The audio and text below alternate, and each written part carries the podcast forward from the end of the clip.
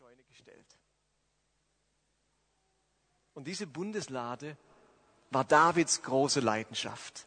Das Alte Testament berichtet uns ausführlich davon, wie David jetzt diese Stiftshütte in Jerusalem wieder aufgebaut hat und dann die Bundeslade aus dieser Scheune holte und sie zurückbrachte nach Jerusalem in die Stiftshütte. Es heißt im Samuelbuch, dass mit großem Jubel, Musik, Tanz und Freude er diese Bundeslade zurückbrachte.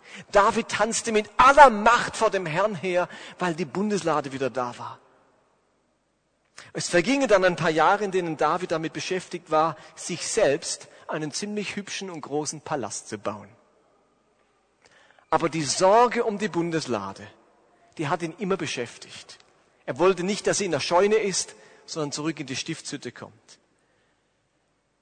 Und dann sagt er sich eines Tages und sagt es dann auch zum Propheten Nathan, während ich hier in meinem Palast aus kostbarem Zedernholz wohne, steht die Bundeslade des Herrn immer noch in einem dürftigen Zelt. So kann es nicht weitergehen. Spürt ihr was? Dieser David hat sich jetzt eigene Paläste gebaut und das merkt er, es kann irgendwie nicht sein, dass ich in Palästen aus Stein und Gold wohne und die Bundeslade ist in einem Zelt. Das geht nicht, so kann es nicht weitergehen. Ich wünsche mir den besten Ort in Israel, den schönsten Ort in diesem Land für die Bundeslade. Ich liebe diese Bundeslade. Und er entschließt sich zu etwas. Was würde er gern tun? Ein Haus. Und wie nennt man das Haus? Tempel, genau. Er sagte, jetzt bauen wir einen Tempel. Einen prachtvollen Tempel, in dem die Bundeslade untergebracht ist. Und der Prophet Nathan, der davon wusste, war sich sicher, dass Gott auf alle Fälle für den Tempelbau sein würde. Er spricht zu David in äh, 1. Chronik, tu, was du vorhast, Gott wird dir beistehen. Tu, was du vorhast, Gott wird dir beistehen. Jetzt ist aber an dieser Geschichte etwas ganz außergewöhnlich. Nathan hat sich getäuscht. Gott will eigentlich gar keinen Tempel. Wusstet ihr, dass Gott am liebsten Camping macht? Gott ist ein alter Camper. Der wohnt gerne im Zelt. Der will gar kein Tempel. Und darum spricht Gott zum Propheten Nathan, geh zu meinem Diener David und richte ihm aus, so spricht der Herr, nicht du sollst mir das Haus bauen, in dem ich wohnen kann. Seit ich die Israeliten aus Ägypten herausgeführt habe, habe ich noch nie in einem Haus gewohnt. Ich hatte immer nur ein Zelt und wanderte von Ort zu Ort. Zu keinem der Männer, die ich als Richter und Anführer meines Volkes berief, habe ich je gesagt, warum baust du mir kein Haus aus Zedernholz? Gott ist zufrieden im Zelt. Für Gott hat ein Tempel keine Priorität. Schließlich will er im Herzen der Menschen wohnen und nicht in irgendeinem Haus. Ist euch das bewusst? Gott will gar keinen Tempel. Das hat er noch nie angeordnet. Noch keinem hat er gesagt, übrigens, ich wünsche dir was. Bau mir einen Tempel. Hätte ich gern. Wäre cool. Bei einem Bundesland einen Tempel. Oh, herrlich. Träume ich schon lange davon. Keinem hat er das gesagt. Gott ist gar nicht interessiert an dem Tempel. Aber wie ihr wisst, baut ja David trotzdem einen und fordert ihn Gott auf zum Tempelbau. Aber wisst ihr was? Gott ist tief bewegt von der Liebe und Hingabe und Leidenschaft dieses David. Gott ist total begeistert von der Leidenschaft dieses David für die Bundeslade und einen Tempel. Gott ist begeistert von Menschen, die Leidenschaft für ihn haben, die für ihren Gott etwas Großes tun möchten, die nicht mit ihren eigenen Träumen und ihrem eigenen Erfolg zufrieden sind. Gott unterstützt Menschen, deren Träume über sie selbst hinausgehen. Hallo? Gott unterstützt Menschen, deren Träume über sie selbst hinausgehen. Gott ist auf der Seite von Menschen, die eine Vision von etwas haben, das größer ist als sie selbst. Lass mich das nochmal sagen. Gott ist begeistert von Menschen, die eine Vision von etwas haben, das größer ist als sie selbst. Und David war ja kein Asket. Er hat ja nicht in einer Höhle gewohnt oder in einem Zwei-Mann-Zelt. Er baute sich einen wunderschönen Palast, einen Lebenstraum. Aber damit war Davids Vision, Davids Traum noch nicht erschöpft. Er träumte auch davon, für seinen Gott etwas Großes zu tun, einen wundervollen Ort seiner Gegenwart, ein Heiligtum für sein Volk zu bauen. David hat nicht nur von einem Tempel für sich selbst geträumt. Er hatte einen Traum, der über seine eigenen Bedürfnisse und seine eigenen Wünsche hinausging. Einen Traum für Gott und sein Reich. Und darum spricht dann Gott zu Nathan, darum sollst du meinem Diener David ausrichten, ich habe dich von der Schafherde weggeholt und zum Herrscher über mein Volk Israel gemacht. Bei allem, was du unternommen hast, habe ich dir geholfen und habe alle deine Feinde vernichtet. Ich habe dich berühmt gemacht und du wirst zu einer, zu den Großen der Erde gezählt. Ich will alle deine Feinde in die Knie zwingen. Und nun kündige ich der Herr dir an, dass ich dir ein Haus bauen werde, nicht du mir. Wenn deine Zeit abgelaufen ist und du stirbst, werde ich dafür sorgen, dass einer deiner Söhne auf dem Königsthron folgt dir und will seine Herrschaft, seiner Herrschaft festen Bestand geben. Er soll dann ein Haus für mich bauen und ich werde seine Herrschaft und seine Nachkommen für alle Zeit fest begründen und segnen. Also jetzt haben wir es doch. Am Ende sagt Gott, ich baue dir ein Haus, ich festige deine Herrschaft und dein Sohn, der darf mir einen Tempel bauen. Ihr Lieben, Gott liebt es, wenn Menschen vom Bau seines Reiches träumen. Gott liebt es, wenn Menschen über sich selbst hinaus träumen. Gott liebt es, wenn Menschen nicht nur für ihr eigenes Leben Begeisterung haben. Gott stellt sich zu begeisterten Träumen vom Reich Gottes, selbst wenn er diese Träume nicht auf seiner Agenda hatte. Versteht ihr den Punkt? Gott hatte es nicht auf der Agenda, einen Tempel zu bauen. Aber Gott stellt sich zu dem begeisterten Traum eines David, auch wenn er nicht auf seiner Agenda war, weil Gott große Träume vom Reich Gottes unterstützt. Und am Ende macht Gott dann zweierlei.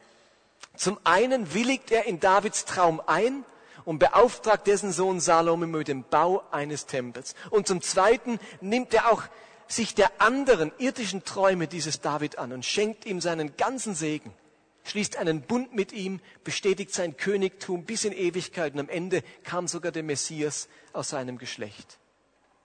Diesen Gedanken, dass wenn Menschen vom Reich Gottes träumen, dass Gott diese Träume nimmt, etwas daraus macht und auch für die anderen Lebensträume sorgt. Genau diesen Gedanken drückt Jesus im Neuen Testament aus, indem er sagt in Matthäus 6, Vers 33, trachtet zuerst nach euren Lebensträumen und wenn für mich noch Zeit übrig bleibt, dann macht noch was für mich.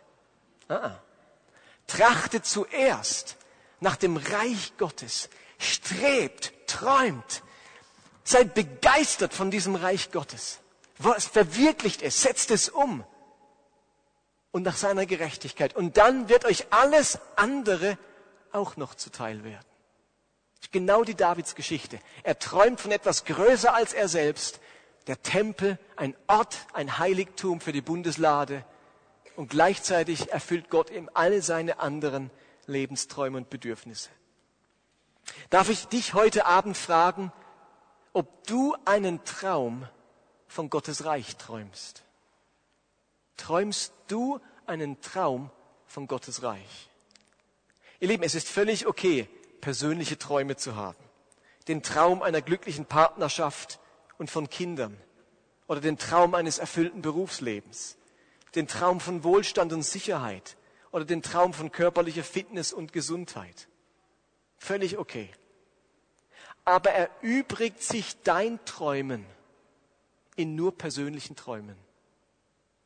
Erübrigt sich dein Träumen, deine Tagträume, deine Leidenschaften, wenn du dein letzter Gedanke, bevor du einschläfst, erübrigt sich dein Träumen in rein persönlichen Träumen? Oder träumst du über dich hinaus? Gott schaut herab und entdeckt unter uns Menschen. Das ist die Frage. Ich muss, also muss das Frage formulieren. Schaut Gott herab und entdeckt er unter uns Menschen, deren Herz höher schlägt beim Gedanken an die Verwirklichung der Sache Gottes. Schaut Gott herab und denkt, wow, hier sitzen eine Menge Leute, die träumen von mehr als ihrem persönlichen Glück. Die träumen von mehr als der Verwirklichung ihrer eigenen Ziele. Die träumen über sich hinaus. Die trachten nach dem Reich Gottes. Die wollen mir einen Tempel bauen, wie auch immer dieser Tempel heißt heutzutage. Trachte ich mit meinem ganzen Dasein danach, dass Gottes gute und liebevolle Herrschaft in bestimmten Gesellschaftsbereichen wie der Schule, dem Gesundheitswesen, der Politik, dem Umweltschutz und so weiter sichtbar wird. Träume ich davon trachte ich mit meinem Dasein danach, dass Gottes Gerechtigkeit in Bereichen menschlicher und sozialer Ungerechtigkeit zum Zug kommt. und trachte ich danach, dass Gottes Barmherzigkeit an Orten menschlichen Elends und Verlorenheit erlebbar wird. Das ist der eine Gedanke aus diesem Text. Hab ich einen Traum, der über mich hinausgeht, über meine Person? Der zweite Gedanke aus diesem Text. David hatte ja nun solch einen Traum. Seine Vision hieß, Gott einen Tempel zu bauen. Und für diesen Traum war er bereit, eine ganze Menge zu investieren. Jetzt wurde aus David, aus dem Träumer, ein Täter, ein Handelnder. Ohne Investition wäre aus diesem Traum, einen Tempel zu bauen, nur eine tolle Idee geblieben. Denn ihr Lieben, ein Tempel wird nicht dadurch verwirklicht, dass man nur an ihn denkt und begeistert von der Idee ist. Für die Verwirklichung dieses Traums braucht es nämlich ganz konkrete Pläne, Mitarbeiter, Handwerker, Baumaterial, einen geeigneten Ort, Gold, Silber, Edelsteine und die Unterstützung der Oberen und des Volkes. Es braucht ganz viel konkrete Dinge, dass am Ende ein Tempel dasteht. Man kann nicht von einem Tempel träumen, bis macht flupp und er fällt vom Himmel und da steht er. Es braucht ganz viel Investition, dass am Ende tatsächlich ein Tempel dasteht. Das Buch Chronik berichtet uns Folgendes. Kapitel 29 Abvers 1. Dann wandte sich König David an die ganze Versammlung und sagte, mein Sohn Salomo ist noch jung und unerfahren und die Aufgabe, die er lösen muss, nämlich einen Tempel bauen, ist groß. Das Bauwerk, das er errichten soll, ist ja nicht für einen Menschen bestimmt, sondern für Gott. Darum habe ich meine ganze Kraft eingesetzt, um für das Haus meines Gottes große Mengen Gold, Silber, Bronze, Eisen und Holz zu beschaffen. Weil mir der Tempel meines Gottes am Herzen liegt, spende ich darüber hinaus aus meinem eigenen Besitz 100 Tonnen von bestem Gold, 250 Tonnen reines Silber, um damit die Innenwände der Räume zu überziehen. Gott, David hat erst vom Staatsvermögen vieles genommen und dann hat er aus seinem persönlichen Besitz 100 Tonnen Gold, 250 Tonnen Silber gespendet für den Bau dieses Tempels. David setzt sich mit seiner ganzen Kraft ein. Ihr Lieben, er redet nicht nur davon, es hat ihn seinen ganzen, vermutlich seinen ganzen persönlichen Besitz gekostet. Und nachdem David sich persönlich investiert hat und große Opfer gebracht hat, warum? Weil ihm der Tempel seines Gottes am Herzen liegt, hält er eine ganz entscheidende Rede vor dem Volk und vor seinen Obersten. Und er lädt das Volk und die Obersten ein, sich an diesem Traum ganz konkret zu beteiligen. Er ermutigt sie, diesen Traum vom Tempel nicht zu verpassen. Er sagt, verpasst diesen Traum vom Tempel nicht, sondern investiert euch in diese Vision. Und dann heißt es in 2. Chronik 29, und nun frage ich euch, wer ist bereit, dem Herrn heute eine Gabe zu bringen? Da bewiesen die Sippenobenhäupter, die Obersten und Hauptleute und die Beamten des Königs ihre Opferbereitschaft und spendeten für den Tempelbau 175 Tonnen Gold, 10.000 Goldmünzen, 350 Tonnen Silber, 630 Tonnen Bronze und 3.500 Tonnen Eisen. Wer Edelsteine besaß, stiftete sie für den Tempelschatz. Das ganze Volk freute sich über die Opferbereitschaft, weil diese reichen Gaben freiwillig und mit ungeteilten Herzen für den Herrn gespendet worden waren. Auch König David freute sich sehr darüber. Könnt ihr euch das vorstellen? Da hat ein Mann eine Vision größer als er selbst. Und ehrlich gesagt, Gott hat es eigentlich gar nicht auf seiner Agenda gehabt. Er hat gesagt, hey, eigentlich wäre mir ein Zelt genug. Und er sagt Gott, ich liebe deinen Traum. Ich liebe, dass du so begeistert bist von meiner Gegenwart und von meinem Reich. Let's go for it. Ich verheiß dir, du kannst einen Tempel bauen. Dein Sohn und du, du organisierst schon mal. Und dann spendet er und investiert in diesen Traum, was er hatte. Und sagt zum Volk, wollt ihr euch auch investieren in diesen Traum? Verpasst er ihn nicht. Und dann spendet dieses Volk tonnenweise Gold, Silber, Edelsteine, Eisen, Goldmünzen wow, und das Volk ist begeistert, dass freiwillig und mit ungeteiltem Herzen so viel zusammenkam. Etwas Großartiges geschieht. Über Bitten und Verstehen spenden die Leute für diesen Tempelbau. Und bitte macht euch Folgendes bewusst. Diese Leute, die gespendet haben, denen war ja Folgendes völlig klar. Sie waren sich bewusst, dass die Verwirklichung dieses Traums, der Bau des Tempels, ziemlich lange dauern würde. Viele würden sogar die Vollendung des Tempels gar nicht mehr miterleben. Ihnen war auch klar, dass nicht alle mitbestimmen können, wie die Baupläne aussehen. Es gab keine Abstimmung, jeder darf ein Strichle malen auf dem Bauplan. Es hat irgendein Architekt zur Zeit Davids hat einen Bauplan festgelegt. Die Geschmäcker würden wohl auseinandergehen, wohin Gold soll, wohin Silber, wohin mehr Eisen und mehr Eisen und mehr ähm, äh, Holz verbaut wird. Und ein paar haben gesagt, also da hätte ich eigentlich lieber Eisen gehabt. Und ach, jetzt ist da Gold, das sieht doch furchtbar aus. Versteht ihr? Es war klar, dass der Geschmack auseinandergeht und nicht alle gleich begeistert vom Aussehen des Tempels gewesen, gewesen sind. Trotzdem haben sie investiert. Manche Handwerker werden sich miteinander streiten. Aber trotz alledem wollten sie diesen Traum nicht verpassen, sondern in diesen Traum investieren. Die Leute haben nicht nur ihren Zehnten gegeben, nee, sie haben in einen Traum investiert. Versteht ihr das? Die haben nicht einfach ihren Zehnten gegeben, die haben in einen Traum investiert. Der Zehnte ist in dem Text überhaupt nicht Thema. Da hat keiner gerechnet, wie viel wären zehn Prozent des Silbers, das ich besitze. Das war nicht die Frage. Die Frage war, wie viel kann ich verkraften zu geben, um möglichst viel in diesen Traum des Tempels zu investieren. Menschen investieren in einen Traum und lassen ihn Wirklichkeit werden. Jetzt machen wir schnell einen Sprung von tausend Jahren. Okay? David, Tempelbau, tausend Jahre, flupp, wir landen im Jahre 30 nach Christus. Wieder sind es ein paar Menschen, die den Traum haben, Gott einen Tempel zu bauen. Aber diesmal keinen Tempel aus Silber und Gold, sondern einen Tempel aus lebendigen Steinen, aus Menschen. Sie träumen von einem Ort, an dem aus Christus fernstehenden Menschen leidenschaftliche Nachfolger Jesu werden. Menschen finden eine Beziehung zu Christus. Sie träumen von einem Ort, an dem Nächstenliebe die zentrale Rolle des Lebens spielt, wo Menschen in Not geholfen wird, Menschen finden eine Familie, tragfähige Beziehungen, Menschen erleben völlige Annahme, Befreiung von Ängsten und Sorgen. Und sie träumen von einem Ort, an dem Menschen sich verändern und wachsen, wachsen in ihrem Wissen über Gott und Christus, wachsen in ihrem Wesen, dass sie Christus immer ähnlicher werden und wachsen in ihren Werken, um die gleichen Dinge zu tun, die Christus getan hat. Und so wie das Volk Israel tausend Jahre zuvor sich in den Traum des Tempels investiert hat, so investieren sich diese ersten Christen in den Traum eines menschlichen Tempels. Und es heißt in Apostelgeschichte 2, Diejenigen, die glaubten, dass Petrus gesagt hatte, wurden getauft und gehörten von da an zur Gemeinde. Insgesamt etwa 3000 Menschen. Sie schlossen sich den anderen Gläubigen an, unterstellten sich der Lehre der Apostel und der Gemeinschaft, nahmen teil am Abendmahl und am Gebet. Alle Gläubigen kamen regelmäßig zusammen und teilten alles miteinander, was sie besaßen. Sie verkauften ihren Besitz und teilten den Erlös mit allen, die bedürftig waren. Gemeinsam beteten sie täglich im Tempel und trafen sich zum Abendmahl in den Häusern und nahmen gemeinsam die Mahlzeiten ein, bei denen es fröhlich zuging und großzügig geteilt wurde.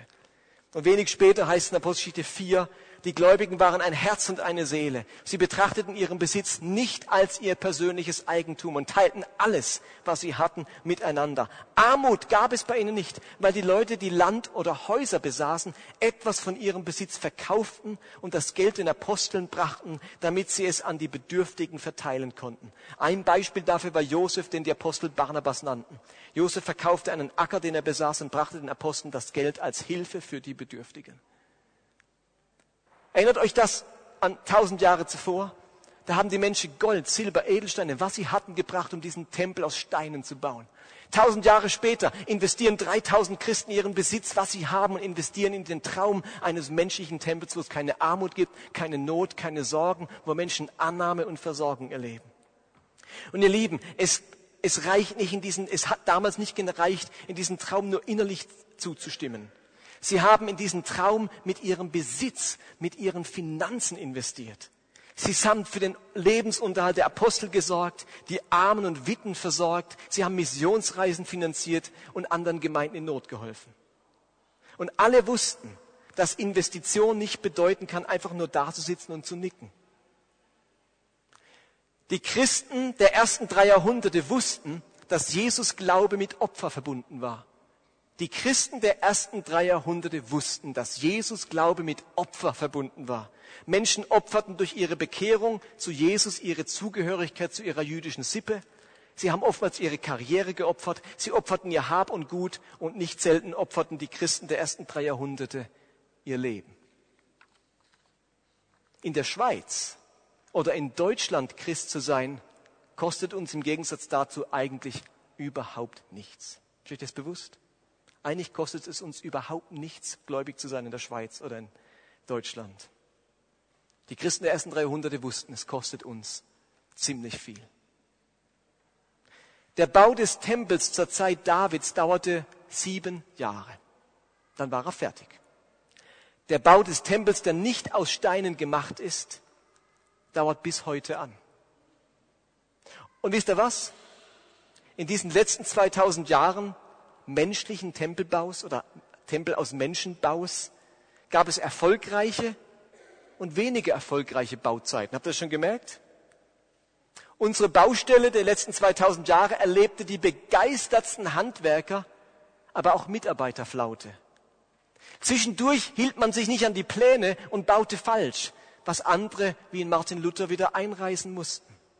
Es gab Streit auf der Baustelle, Neider, Mangel an Baumaterial.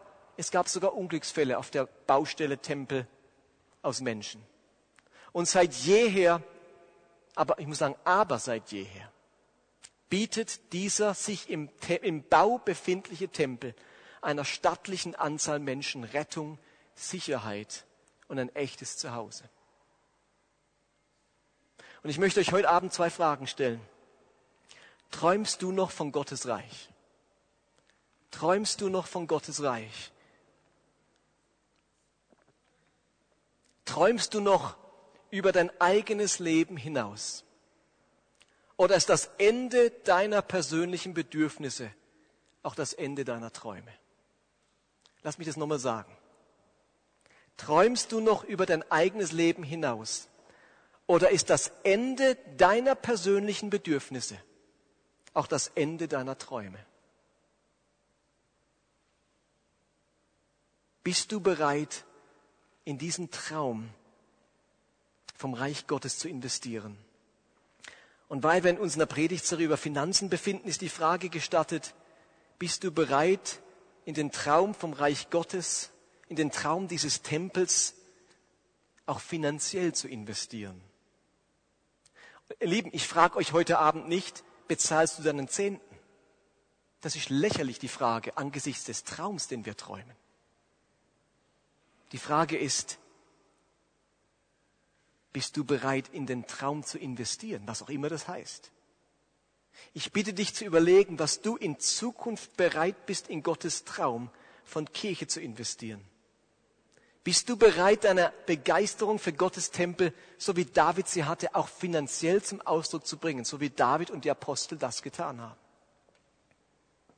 Lasst mich zum Abschluss noch kurz erzählen, was mir Dave Workman, jetzt als er da war, Michel, du warst auch dabei im Auto, erzählt hat von dem Traum ihrer Gemeinde, wo sie auch gesagt haben, wir hoffen, ihr verpasst diesen Traum nicht.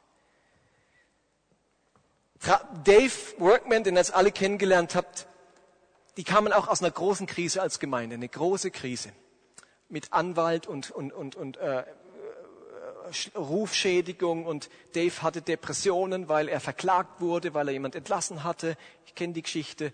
Ähm, es ging ihm ganz schlecht, die Gemeinde ging bergab, Leute gingen weg. Und dann hat Gott ihm ein, einen Traum geschenkt. Den Traum eines Healing Centers. Eines Ortes in dieser Stadt Cincinnati, ein Ort für Menschen in Not, ein Ort, an dem Menschen Essen und Kleidung bekommen würden, ein Ort, an dem Menschen Beratung und Unterstützung finden, wenn sie Wohnung, Arbeit oder sozialen Halt suchen. Ein Ort, an dem Menschen Heilung und Befreiung erleben, wenn sie in Süchten, in Gebundenheiten und seelischen Traumata stecken. Und so wie David einen Tempel bauen wollte und die ersten Christen eine Gemeinde, so entschloss sich die Vineyard Cincinnati, eine ganz große Kampagne zu starten. Luke 4 Challenge haben sie sie genannt. Lukas 4 Herausforderung. Und das Motto dieser Kampagne lautete, unsere Stadt, unsere Zukunft, unsere Welt. Unsere Stadt, unsere Zukunft, unsere Welt. Sie wollten zum einen der Stadt Bestes suchen durch den Bau eines Healing Centers, wo eben die Menschen dieser Stadt Cincinnati Gottes Hilfe und Barmherzigkeit erleben könnten. Unsere Stadt. Zum anderen waren sie sich bewusst, dass ihre Zukunft als Gemeinde in den Händen ihrer Kinder und Jugendlichen lag. Und darum wollten sie massiv in den Ausbau ihrer Kinder- und Jugendarbeit investieren. Sie haben gemerkt, dass 70.000 Jugendliche im Umkreis von 10 Kilometern Meilen in die Schule gingen. Und sie wollten diese Jugendlichen erreichen. Das ist ihre Zukunft, ihre Stadt, ihre Zukunft. Und zum Dritten wollten sie der Welt dienen und an den Orten größter Armut ganz praktisch hel helfen. Sie hatten die Vision, in abgelegenen Gebieten Nigerias für Hunderttausende von Menschen Brunnen zu graben, damit sie Zugang zu frischem Wasser bekommen würden. Ein dortiger Stammesfürst sagte Dave bei einem Besuch, dass 40 Prozent ihrer Neugeborenen wegen verseuchtem Wasser sterben. Und sein größter Wunsch es wäre, dass sein Volk mit ca. 200.000 Menschen frisches Wasser bekäme. Unsere Stadt, unsere Zukunft, unsere Welt. Und dann hat Dave in einer Predigt von diesem Traum erzählt und hat die Gemeinde eingeladen, in diesen Traum zu investieren. Und er hatte keine Ahnung, was passieren würde. Er hat nicht gesagt, bitte zahlt alle euren Zehnten. Er hat gesagt, seid ihr bereit, in diesen Traum, unsere Stadt, unsere Zukunft, unsere Welt zu investieren. Nach der Predigt sprach ihn ein älteres Ehepaar an. Und er hat noch formuliert, sie brauchten zwölfeinhalb Millionen Dollar zur Verwirklichung dieses Traumes. Zwölfeinhalb Millionen Dollar. Nach dem Gottesdienst sprach ihn ein älteres Ehepaar an und sagte, Familie Workman, dürften wir euch zum Abendessen oder zum Essen oder Mittagessen einladen. Und Dave gesagt, ja gut, hat jeden vom Sehen gekannt. Und da sagte dieses ältere Ehepaar, dass sie fasziniert sind von dieser Vision. Unsere Stadt, unsere Zukunft, unsere Welt. Und sie würden ihnen gerne eine Million Dollar schenken zur Verwirklichung dieses Traums. Und Dave und Anita sind zurück ins Auto und nachdem die Tür zu war, haben sie geschrien, ja! Als er heimkam, hat Dave an den Typ sofort eine E-Mail geschrieben und sich bedankt für die eine Million Dollar, weil er Angst hatte, er hat sich verhört. Nicht, dass er zurückschreibt, ja, ich meinte 1000 Dollar oder so irgendwie. Was waren tatsächlich eine Million Dollar. Und ein paar Wochen später kamen nochmal zwei Einzelpersonen, die jeweils eine Million Dollar gespendet haben. Und von einer weiteren kleinen Gruppe kam das nächste Drittel zusammen. Und der große Rest hat das dritte Drittel zusammengelegt. Und das ist die Erfahrung. Ein Drittel gibt wenige Leute geben ein Drittel, ein paar mehr geben das zweite Drittel und der große Rest gibt drei Drittel, weil halt die Finanzen unterschiedlich verteilt sind.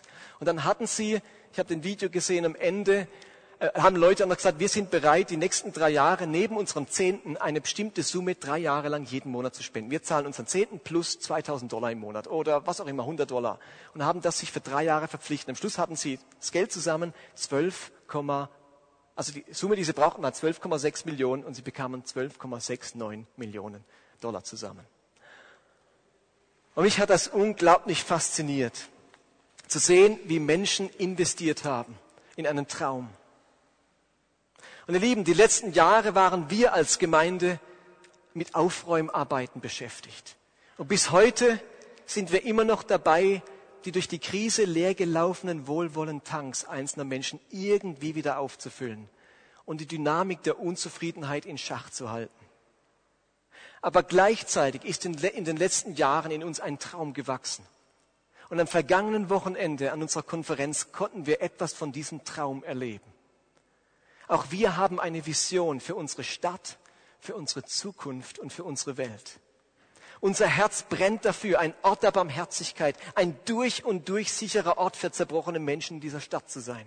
Und unser Herz brennt dafür, viele Kinder und Jugendliche für Gott und sein Reich zu begeistern und damit die Zukunft dieses Reiches Gottes und dieser Gemeinde zu sichern. Und unser Herz brennt dafür, mit den Ärmsten der Armen auf dieser Welt einen Teil unseres Besitzes und unserer Möglichkeiten zu teilen.